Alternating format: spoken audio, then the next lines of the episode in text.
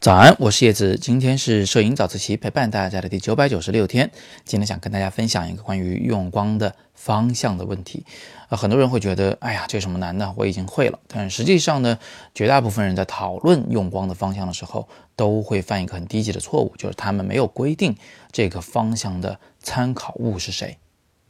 我们通常有两种完全不同的参考物，第一种呢是针对相机的拍摄方向而言，第二种呢是针对事物的这个平面本身而言。我们先来看第一张和第二张照片，这两张都是拍的冯若琪。从第一张里能看到有两个大灯泡就在我的镜头前方，所以这是一个标准的顺光光源。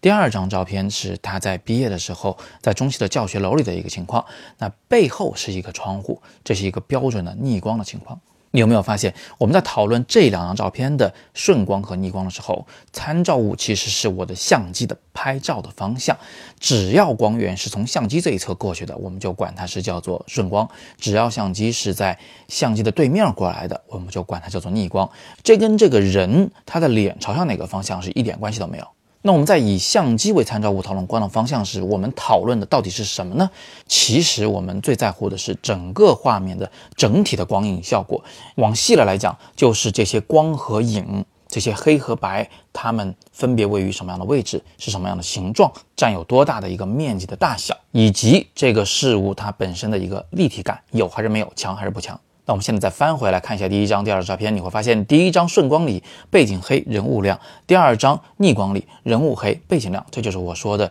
在以相机为参照物讨论光的方向时，我们最在乎的是画面的整体光影效果，光和影的位置、形状、大小。好，那我们现在再看看第三张照片，以相机来论，这张照片呢肯定是一个侧逆光的情况。你要看到整个狗都处在阴影中，但是呢，它的边缘部分被照亮了。也就是说，光的面积非常小，但是它刚好处在这个主体事物的边缘部分，所以形成轮廓光。这还是我们刚才所谈到的这个知识。但是在这张照片里，我还想请大家重点关注一下水泥地的情况。你会看到，现在水泥地的质感是非常非常强的。那么以水泥地这个平面来论的话，现在是什么样的光的方向呢？对于它来说，其实这是一个侧光，因为太阳已经快落山了，所以对地面来说，那光是从一旁擦着地。射过来的每一个水泥地的小凸起都形成了自己的亮面和暗面，这些黑白黑白的小点交织在一起，就会显得质感非常的强烈。你看，这是完全不同的一种参照物了。我们不再论相机的方向，我们只论这个物体的平面，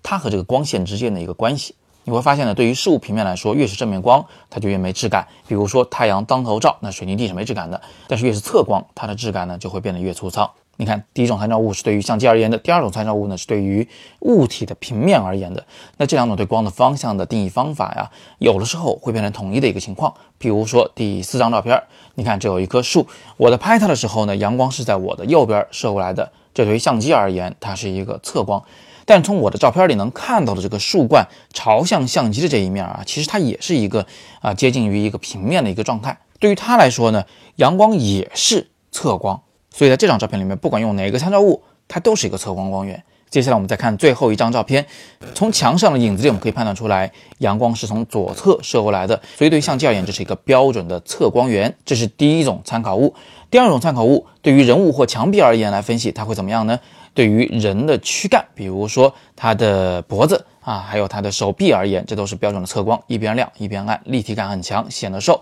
对于墙壁而言，这也是标准侧光，所有的砖块被照亮的同时，它们的缝隙里又充满了阴影，整个墙的质感也是非常强的。但是呢，我却让这姑娘把脸转向了阳光的方向，为什么？因为脸如果也朝向相机镜头的话，它的质感也会变得非常强，这对拍女孩来说肯定是不好的。所以我让她把脸转过去，这样来对她的脸而言，这就几乎是一个正面光源了。那由于时间的关系，我没有办法在早自习里面跟大家来详细的分析，在这两种参考物下讨论光的不同方向带来的一些不同效果。但是呢，我想请大家今天一定要记住一个知识点：我们在讨论光的方向的时候，一定要先定义你是针对相机而言的，还是针对这个物体而言的。比如说，你可以这样来讲：我在用逆光拍摄整个场景。或者你可以这样说，对于这个女孩的脸部来说，这是一个顺光光源。